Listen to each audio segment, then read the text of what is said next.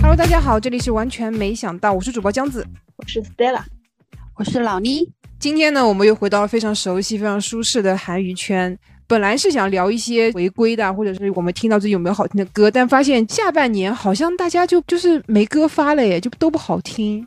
但是呢，又觉得该录一些 K-pop 的内容了。你不是才前两天又在那边安利说为什么会很好听？哎，为什么不是 K-pop，人家 C-pop？OK？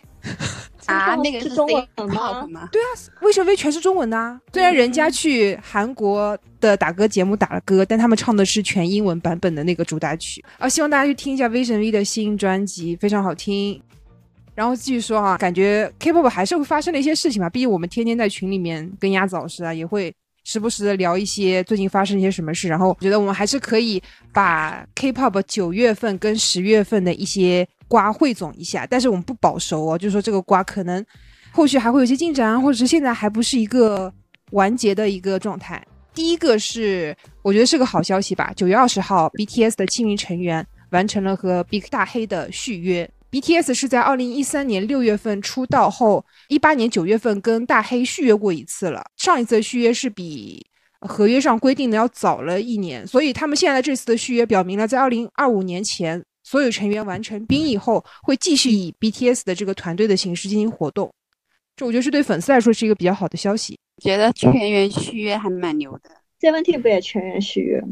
我感觉就是像现在的，特别像他们第二次续约了嘛，肯定在比如说像演唱会啊，或者是个人的作品的这种分红上面，应该是跟公司有很多可以谈判的空间的。不像刚说到的只能个一九分啊、二八分啊，毕竟他们 BTS 这个的招牌就已经能给公司带来很多钱了。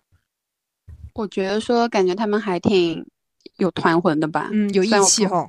对，虽然我不了解 BTS，把帮我把这句话剪掉吧。啊，我觉得就是那种从地下走出来的感觉，是感情都会比较好。是，嗯，对，因为我觉得像他们现在这个量级，每个人单飞都没问题，就甚至是在同一家公司下面，我都可以自己做自己的个人工作室，但是对，还是愿意以团体回归，我就觉得应该关系蛮好的。好，然后接下来是说到另外一个宇宙级女团，九月二十一日，Rose 完成了和 YG 的续约协议。据称哈，其他三位成员是正在和非 YG 的经纪公司洽谈，或者是也有说他们会组建自己的工作室，但他们也有在探讨说每年要参加六个月的以 Blackpink 为团体的活动，就他们探讨这个可能性能不能存在，就六个月是 Blackpink，六个月是他们自己，这样。我我感觉按照这个女团他们的发展野心来说，感觉韩国已经没有他们想签的公司了吧？要不就是签一些对全球的经纪公司，要不然就自己做工作室得。说 Jennie 应该是会自己搞个工作室，据说哈，然后可能把海外的经纪约签在嗯一些海外的公司，但韩国他可能就自己弄了。YG 还是只能提供他们一些。亚洲的资源，我觉得是可能就是像中国买买热搜啊这种 IG 能够提供一些 资源，但是真的你说到作品维度，或者是到一些非常顶级资源，我觉得他们自己都可以搞定了。对，然后说到另外一位啊比较焦点的人物吧，在我们内娱也非常有话题性的 Lisa，Lisa 九月六号在宣布疯马秀表演之后。已经在九月二十八号和三十日之间表演了五场的嗯表演。国内的 Angelababy 和张嘉倪啊，都在社交网站上 PO 了他们去看表演的现实动态。Angelababy PO 了吗？等一下，他们他们应该没有在 ins 上发吧？疯马秀他之前的官方 ins 有发说 Angelababy 没去，没去吗？我觉得可能真的去了，但是后面我不知道他一个公关的手段，就是十月初的时候，疯马秀的官方 ins 就还发 ins 说。Angelababy 没去，就是此地无银三百两，特地帮他来澄清，是网友总结的。有一个 Angelababy 的粉丝打电话到他们工作室质问工作人员，那个录音你们听了吗？没有，科普了一下，很好笑。呃，真的特别好笑，他就一直问。Angelababy 那个工作室人员问你们工作室为什么不发他没有去分马秀的澄清，然后就说他现在都被封杀了，你们知道吗？工作人员说他哪里被封杀了？他又说他说人家白鹿为什么就能发澄清，你们为什么不行？然后那个工作人员说因为白鹿没去啊。然后粉丝这两个人智商都有点问题。对，然后那个粉丝就说那他白鹿没去可以发澄清，那你们为什么不能发呢？然后工作人员就我觉得他就很无语，就是他不能说。Angelababy 没去嘛？对，但也不能说去了，可能会被粉丝录音的。然后我有看那个豆瓣那个帖子，粉丝好像刚打通那个 Baby 工作室的电话的时候。还不相信，让他们先把 baby 的生日背出来，才说不是这个是已经到后半段，就是已经跟他扯了半天之后，那个粉丝有点急了，就问他，那你到底是不是 Angelababy 的工作室的工作人员？他说，那 Angelababy 是几月几号生日？然后他是几几年的？然后工作人员都回答出来了。他说，那你是工作人员，那你为什么不给他发澄清呢？这个刚开始大家就是还质疑这个是不是，比如说黑粉来套话。但后来就看他那个情真意切的样子，我觉得他应该真的是粉丝。这个粉丝听起来声音的年纪是成年人吗？哦，对，因为电话刚接通，工作人员直接问了一句，说：“小姑娘，你几岁？”嗯，那个小姑娘说十八岁。我不信。然后，然后基本上网友就说这一个问题就奠定了整个谈话的基调。就网友有粉丝说，一般他脱就是说十八岁肯定没成年。是的，就像男人说一八零，他肯定不可能一八零。主要是精妙的卡在这个点上，很好笑。它里面还有一段对话就很好笑，那个粉丝还问工作室说：“baby 在哪里？”工作室说：“在你心里。”哎呦，不得不说内娱真的比 K-pop 精彩。你看着我们这边直接开始来我往的，多有意思啊！本来我觉得这件事儿是挺愤怒的，觉得有必要吗？有必要说把一个外国人在国外跳舞这件事儿闹得这么大吗？在我们国内？但现在发现有必要，连一个稍微涉事的女明星的粉丝都已经感觉要疯了。我觉得是因为之前有说说不要看不起韩国明星在国内的声量。对啊，他们的代言说他们拿那些国际代言都会说在中国有多少多少粉丝，中国市场对他们挺重要的。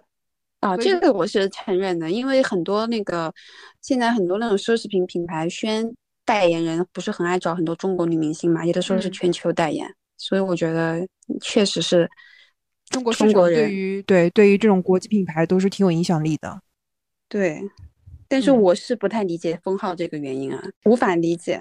有网友就是总结一些之前男明星也是塌房的，他们的账号都还在。当然，如果说是后来说是 Lisa 他们主动删的删号或者怎么着，我我。我不知道哈，我自己的猜想啊，站在官方角度，可能觉得那是一个官方评定淫秽色情的场所，就是公公众人物在鼓吹去往淫淫秽色。可是李易峰他嫖娼哎，为什么他的账号就没事？对吧？这个我不知道，但是我就觉得我的猜想是不合理的，因为如果他们去的是就是那个地方是合法化的话，那又又怎么讲呢？你对啊，不知道具体的，像我们这样的人肯定是。就是有自己的一个想法在嘛，但是就是不知道这件事儿会不会有一个更多的一个效应存在。对，所以 Lisa 这件事儿。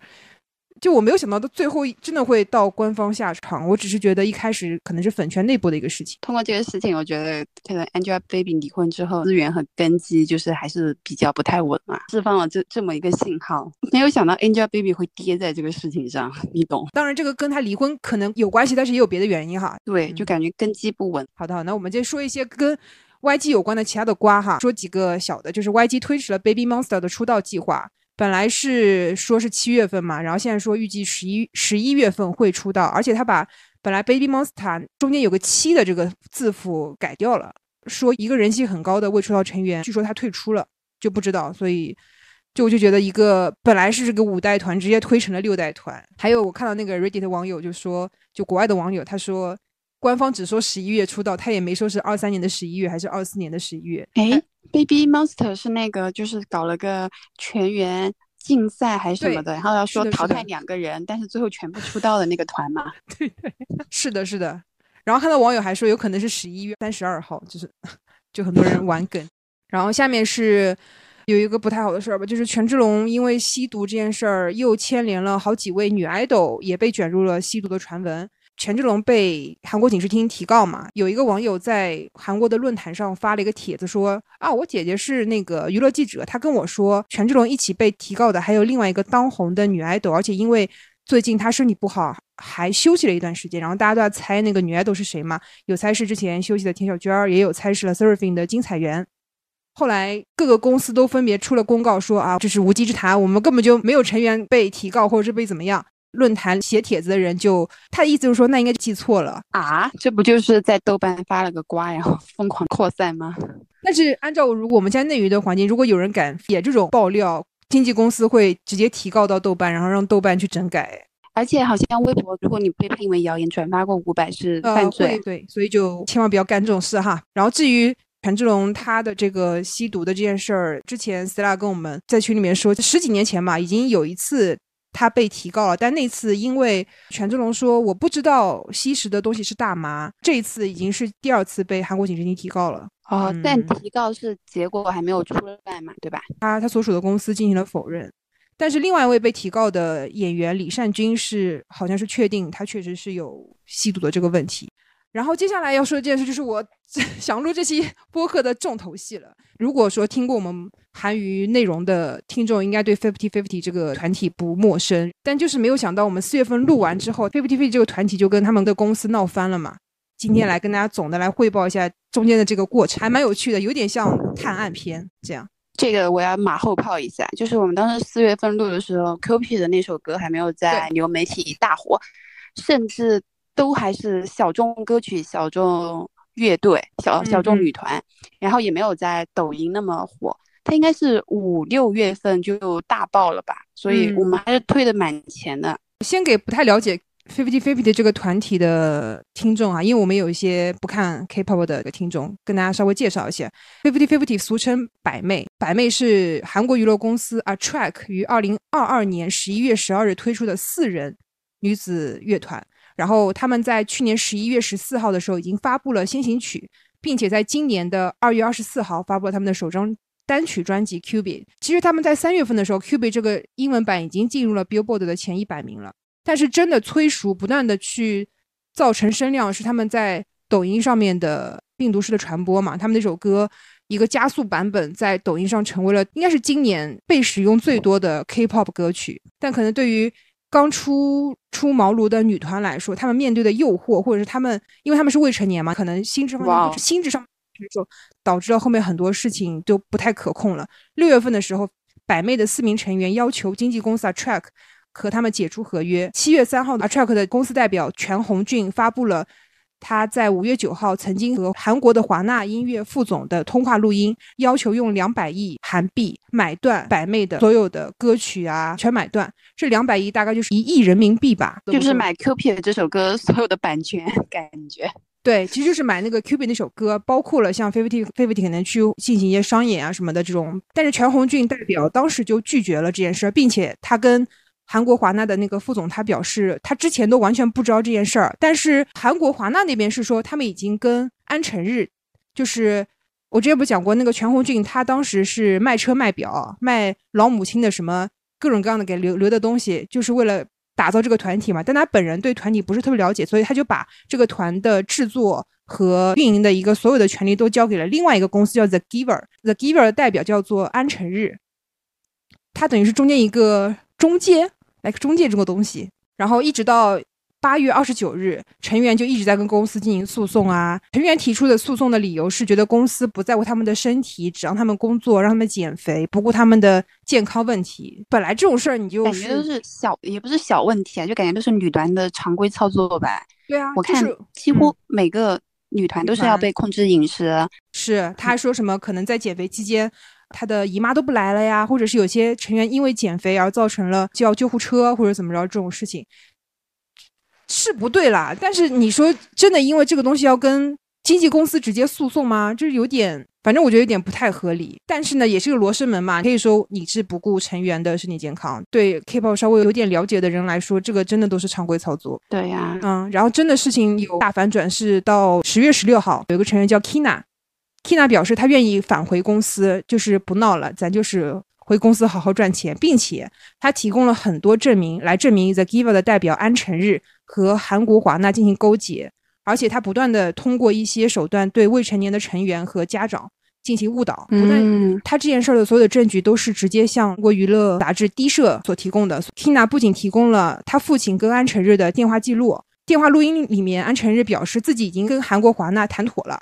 就他们已经掌握了很多的证据，能证明全红俊代表确实是不断在伤害成员，就是为了安抚这些家长嘛。他就说，其实现在的论坛环境啊，或者是网上面对他们这种网暴，都是网友笨，就是他们是大聪明，他们知道有一招毙命的办法，能够让全红俊再打个折，不要两百亿了，要一百亿就可以把 Fifty Fifty 卖给他们，给给家长洗这种脑。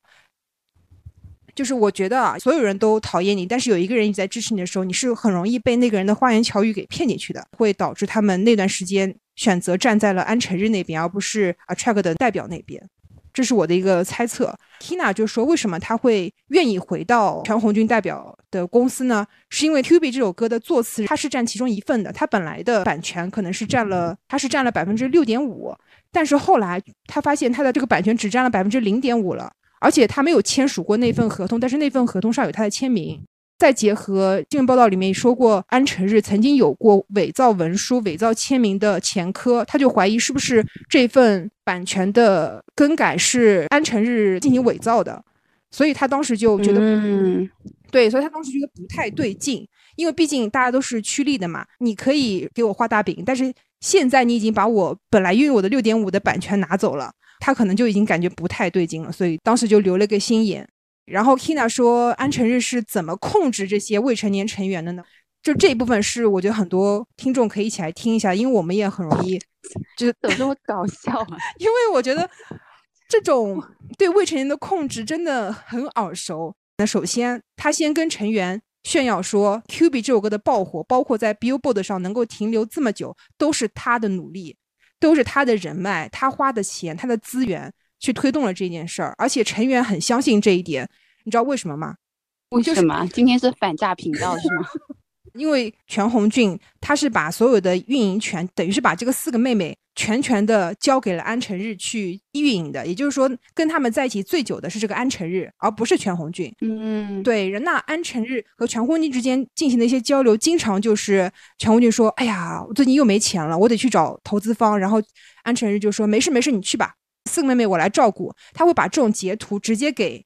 妹妹们看，然后妹妹就觉得啊，意思就是说我们全代表没钱，是不是全代表完全不不管我们了呢？哦，相当于原来的那个代表的功劳全部被抢掉了。哎，然后呢，他们又天天朝夕相处啊，我又懂你们，我又为你们赚钱，然后对我站在你这一边，对对。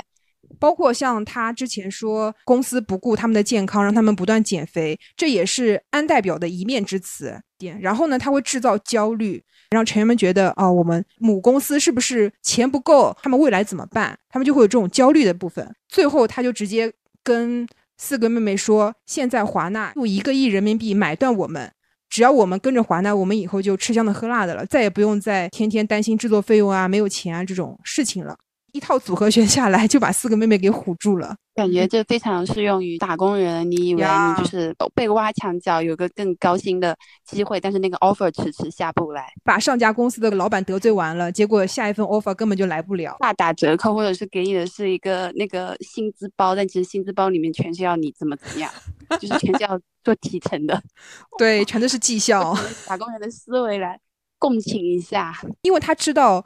两边不知道的信息，他知道全红俊是在努力赚钱的，但他也知道四个妹妹对于全红俊是很不信任的，他就可以利用这种信息差，给他们制造一些不必要的恐慌，让两方对互相的现在的情况都不是特别了解。之前 Stella 有有说过嘛，其实他之前是有过前科的，他有去挖过另外一个公司的墙角，并且成功了，有可能是这个成功的案例让他觉得现在也可以做到吧，没想到踢到了铁板，就是我一定要。我一定要跟你们鱼死网破，这样从他变卖家对要做这个东西就看得出来，他性格就是一个很坚韧的人啊，就是还有点钻牛角尖哎。是的，是的，我感觉到最后都是争一口气了。哦，也没有，现在现在我们看那个还是为了钱啊。对，现在全红俊他也是拿到了很多投资的，因为毕竟这件事儿闹得沸沸扬扬，然后也有一些国外的公司是好像是个新加坡的财团吧，给他投了钱。对。所以钱这方面应该是不太缺了，但是未来这个团体要怎么发展，确实还是要再看了。嗯，还有个特别搞笑的事情，就你知道那个安成日他是怎么让成员们跟公司请假吗？他是用自己核酸的两条杠那个图片，让成员们发给他们的母公司，一开始就相信了嘛，说你们要好好休息，也要跟爸妈讲哦，就不要自己一个人在宿舍怎么怎么样，还蛮关心他们的嘞。后来第一社他们去查看了这张图片的原信息，发现这个图片的。地理位置定位定在了安城日自己的公寓里面，他们还发了一个快递发到了那个那个公寓，发现就是安城日的，搞得像悬疑片一样，我觉得蛮好玩的。真实的商战就是这么朴实无华。对这部分的报道，我也会把那个链接放到 show notes 里面，具体的大家可以去去 show notes 里面看一下，然后注意一下言论，包括他提供的证据都是 Kina 的自述，就是也不知道到底这个东西呈到法院那边会有一个什么样的结果了。嗯，而且，哎，好可惜，十月二十七号的时候，Fifty Fifty 获得了 Billboard 的公告牌音乐奖最佳 K-pop 组合的提名，哎，这是一个。可能有很多团体终身都没办法获得非常高的荣誉吧。然后 Kina 会代表公司去领这个奖，去哦也不是领吧，就去那个颁奖典礼。对，Kopi 火之后，我实感最深的是什么？是我去看芭比那个电影的时候，就是在那么华丽的原声大碟里面，旁边唱的都是那些什么他姐啊，反正就大咖了，全都是一堆大咖，里面有 Fifty Fifty。那我看到新闻说他们老板要组二代了。对，就是他们会以 Kina 为核心成员进行一个选秀节目，再选另外三个女生出来跟他再组一个 fifty fifty。我记得韩国那边的评论是说无所谓，反正也本来都不认识谁是谁，只只会唱 Q P 的，在乎是谁唱是吗？对，因为本来也是本来就不认识团员，就是歌红人不红啊。他们的所有运营，包括选歌、买歌，也都是安成日在负责嘛，因为他们肯定换了，会换制作团队，也不知道。二代团能不能够复制一代团的这个荣光吧？无论对于 Attract 这家公司，还是对于百媚这个组合来说，这件事儿发生都非常的可惜。就是我们是很乐意看到像 BTS 或者是 Seventeen 这种小公司出来的团体后面能够爆火的，但是确实一个小公司想要承接一个爆火的团是很难的。嗯，好的。然后这件事儿其实我说的差不多了。就是反正就是有一个现在的进展吧，如果后面有什么信息，我们再跟大家沟通。接下来是十月十三号的时候，我们 IVE 发布了他们的迷你一级主打曲《Body》MV 以及全专音源。我是只只听那三首啊，《Body》、《Off the Record》和《Either Way》。嗯，我最喜欢是《Off the Record》。司老师最喜欢《Body》是吧？对啊。老倪最喜欢哪首？我都没听啊。所以我跟你说，我这个判断就是我不去听他们任何的专辑。他们任任何的歌曲，然后我能抓到哪首，我就觉得那首应该是最红的啊，也是啦，你这个判断也非常正确。对，而且舞房最近都在教 Betty 啊，别的女团歌也没什么新的吧？嗯，最近都是男团，还有男男 solo。对，是的。老宁，老宁是比较喜欢那三首的哪一首？怎么说也不能说失望，我就不知道这个是什么东西。我不是说那首歌不好，就不像爱的歌，对，没有抚慰。就是我心目中的 F，就是那种姐很高傲，姐很漂亮，姐很快乐，姐要带你嗨起来。我就这么简单且敷衍，我就觉得服区是这样。然后突然给我搞一点小时代、小清新、小难过啊！我不知道那是什么。呃，然后到后面 Off the Record 的那首歌，就很像 Copy 的那首歌嘛。我觉得那首歌是好听，但是也不是那么。服嘛，然后 Body 的话嗯也还行吧，但是我觉得它相对比较好的是，因为它那个打歌舞台里面那个张元英实在太漂亮了，单人直拍哇，张元英真的是美神降临，所以我就觉得说这首歌现在成绩呃应该是一位了嘛，也有道理吧，我觉得和他们打歌有关。我觉得服吧，可能还是人带歌啊，他们刚开始成绩前期不太好，好，但是江子我知道你是很喜欢那个 Either Way 还是 Either Way 的，我是喜欢 Off the Record 啦。我也是感觉跟你的很像，我觉得 Off the Record 就很像 Q B 的 F 版，就他也有淡淡的忧伤，但他主要还是为自己的这种小情绪而哀伤，不像 Q B 是为了一个男人，所以不能说没有抚慰吧。但是我没有想到 F 也会根据市场上的流行来进行歌曲的选择，而且非常的突然，就是急转直下。F 是这样。然后可能是因为这两首歌刚开始成绩不好，你知道吗？我觉得福他们真的是那种，如果你感觉他没有红气，你就感觉这个女团怎么这样？我说怎么怎么这样？就是说，哦，你怎么感觉他们没有起来？有点对，然后舞蹈乱七八糟，就各种，就是就感觉这个团如果他真的没有红气加持的话，你会很容易看到他的败。我猜一下，他们团。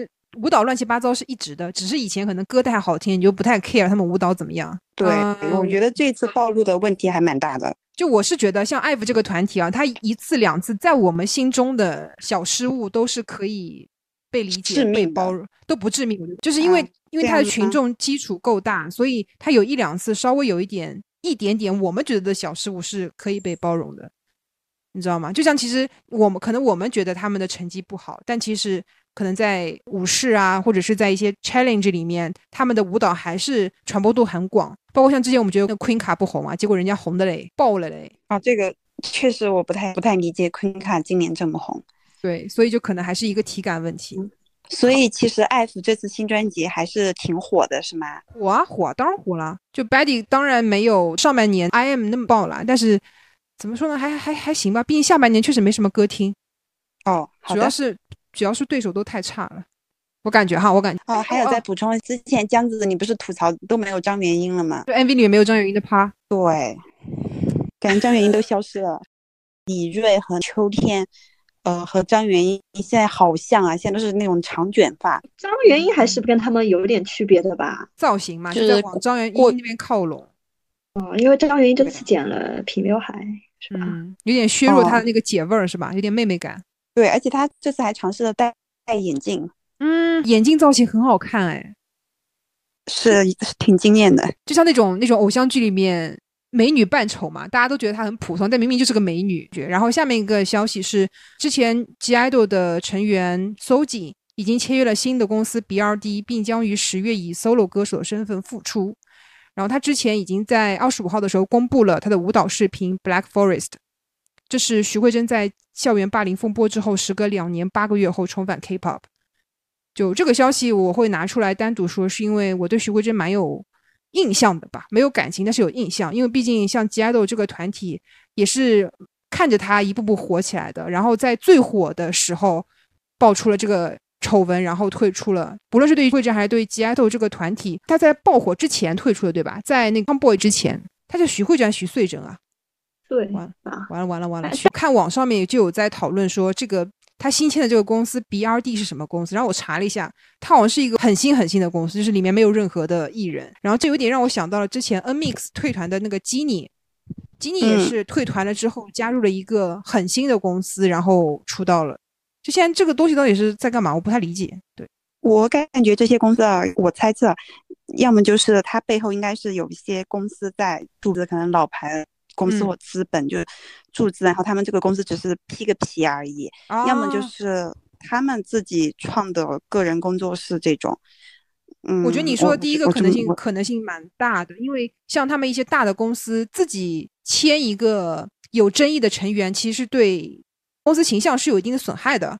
那他，但是他又不想放弃，他又觉得能够割一波韭菜，薅一把羊毛。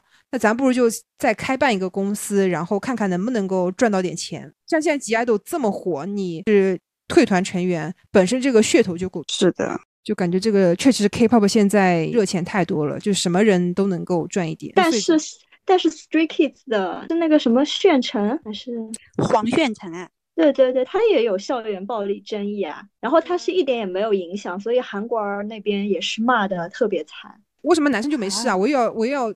叶楠发言了，对啊，所以说在韩国那边也是，因为韩国本身就是男女非常对立嘛，嗯，好像有人是替他说话，就替徐穗珍说话，说好像说有人说这个没有实锤，然后又但是也有人就是说啊，校园暴力的人为什么可以出道？就我查了一下，徐穗珍的这个校园暴力事件最后是。没有结果的，就是双方都因为提供不出证据，所以好像也是一个，或者是没有结果的一个判罚，有一个口可以让粉丝去操作啊，或者怎么着。当然也不知道具体怎么样哈，但我们就是说，如果是同样是校园暴力，为什么男生就没事儿，对不对？凭什么呀？你 Three Kids 有比 G IDOL 火吗？有啊，受众不一样吧？Stray Kids 的专辑可以绕地球几圈吧？我猜测，瞎说。啊，也是，有可能也是在欧美。欧欧美比较火，哎，不知道。对，欧美挺火的。对，欧美可能不在乎校园暴力，是是真的不在乎。因为我看国外的论坛，他们不理解韩国人为什么那么在乎校园霸凌，因为在他们看来，韩国好像除了校园里的霸凌不被接受，什么职场啊、家庭啊、社会的霸凌都是比比皆是。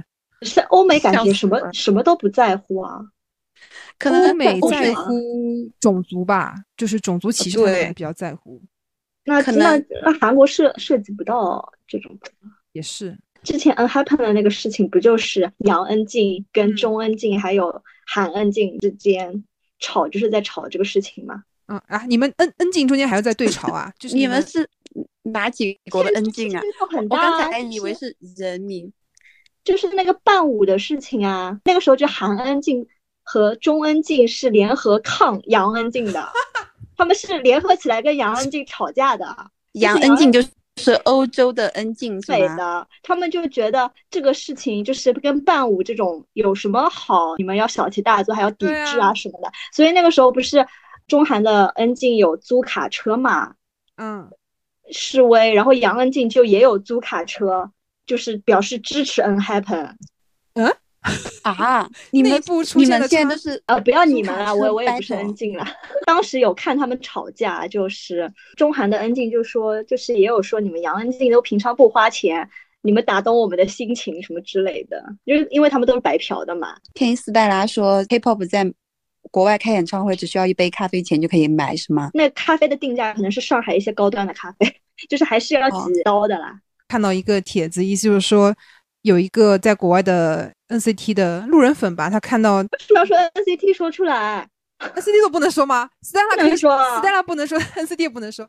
一个男，就是显得 NCT 很很廉价，不火，就不要说了。好的，好的，就我们看到个帖子，上面就是说一个当红男团在海外开演唱会，他们只要花一个七八刀，也就是一杯咖啡的价钱，就能够在包厢，对吧？在包厢，包厢，对，天呐。但是他不是一个人占一个包厢哈，就是他可以进包厢包厢票，包厢票对，去包厢看演唱会。但这个就是市场定价嘛，就不火嘛，不火就是只能这样啊，在欧美不火就只能这样啊。然后我当时的意思感觉就是，像我们看一些地下乐团不火的时候，他的票也是很便宜的，就几十块、七八十块，可能在。欧美那边 K-pop 就像这些地下乐团一样，都是个非常小众的爱好。BTS 跟 Blackpink 好像还是那当然票票挺难买的，Twice 票也难买哦。不知道，我最近看那个 Twice 在澳大利亚的这个演唱会，搞得跟春晚一样，唱唱歌就突然开始放那种就是一大排烟花，非常震撼。然后我还想说一点，就是之前我看，呃，刘在石他有一个节目叫刘 Quiz 刘 Quiz 嘛，然后他请了 Hype 的 CEO 还有 JYP 那个。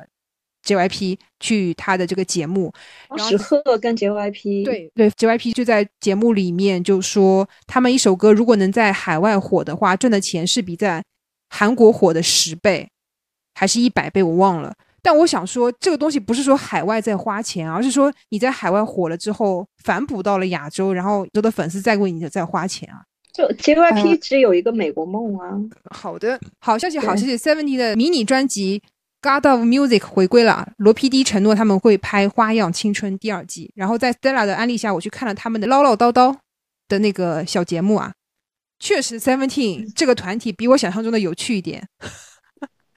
天呐，你真是太很严格，一直很有趣。确实，就是我对这种巨型男团是有一点，首先你认人很麻烦，然后他已经成名了，你要加入这个。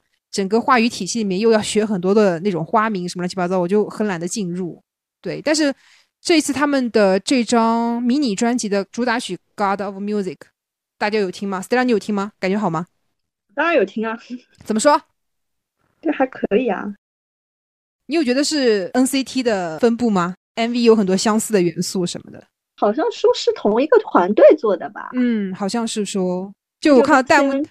我看弹幕有说 NCT 不是停止扩张了吗？为什么又出了一个差不多的团？就是在嘲讽。这也没必要啦。哎，就是粉丝之间酸来酸去嘛。虽然我是 NCT 的粉丝，你又打不过人家 Seventeen，你在说啥呢？我是听了这首歌，感觉就是一首轻松的小曲儿吧，也没有说要用用用很劲啊。他们上半年那首孙悟空不是已经算是一个，其实我觉得孙悟空也没有在用很劲哎。很劲指的是什么？那种感觉要破地球，哎，对，正色 K-pop 的感觉，我觉得没有哎。孙悟空比较像是一个劲歌金曲吧，但是也没有说要怎么样。然后 God Music 就是一个跟粉丝之间的一个小互动啊，在全世界各地都在唱歌，我们是音乐的上帝什么之类的。嗯，孙悟空的话，我记得他们粉丝自己也是，不不是粉丝，他们成员自己也说，这首歌出来的时候，就是粉丝都是呃歌名出来的时候，粉丝都是被吓到的嘛。嗯。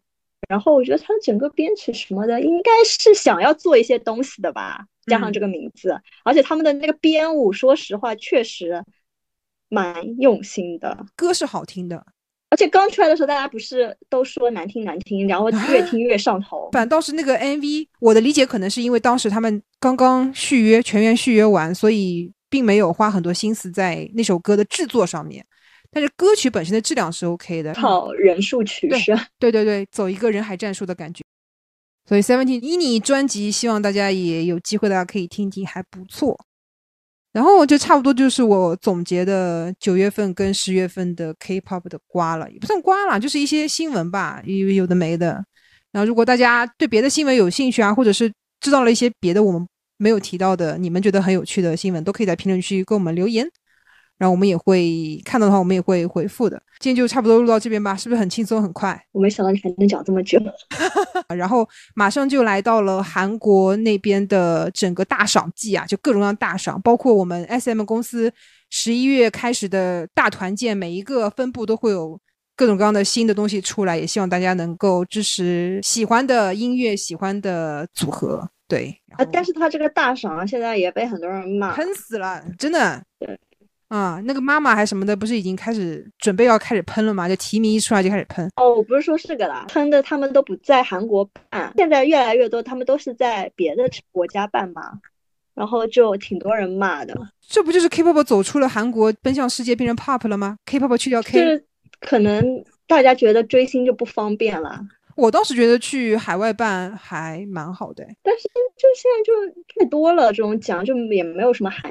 含金量确实，就感觉就是一些大团团建吧，让那些男爱豆、女爱豆们有个机会见面。